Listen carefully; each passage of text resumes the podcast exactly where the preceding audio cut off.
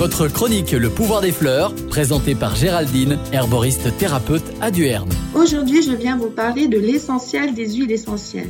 Une huile essentielle est un produit à base de plantes médicinales issues principalement d'une distillation à la vapeur d'eau. La distillation ressemble à une grosse cocotte minute. D'un côté, les plantes vont chauffer au-dessus de l'eau et ça va former une vapeur. Cette vapeur va aller dans un tube refroidisseur et il va sortir un liquide. Et ce liquide sera formé d'un de l'hydrolat et de deux de l'huile essentielle. Et l'huile essentielle étant plus lourde se retrouvera au-dessus de l'hydrolat. Et dans une huile essentielle, on utilise principalement des plantes dites aromatiques pour fabriquer celle-ci.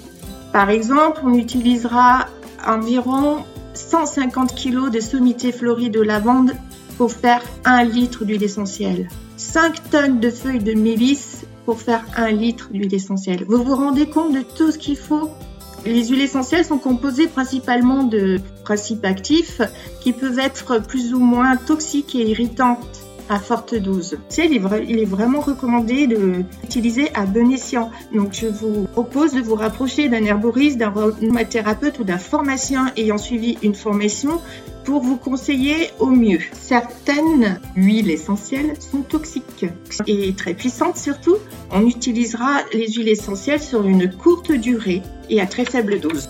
Attention aussi où vous achetez vos huiles essentielles car celles qui sont en vente chez Jiffy ou Grande Surface et qui ne sont pas très chères ne sont pas pures. Je vous conseille d'aller directement chez un petit producteur où là, les huiles essentielles sont très riches en principes actifs.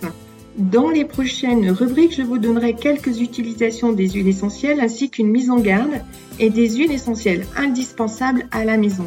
Merci et à bientôt les amis des plantes.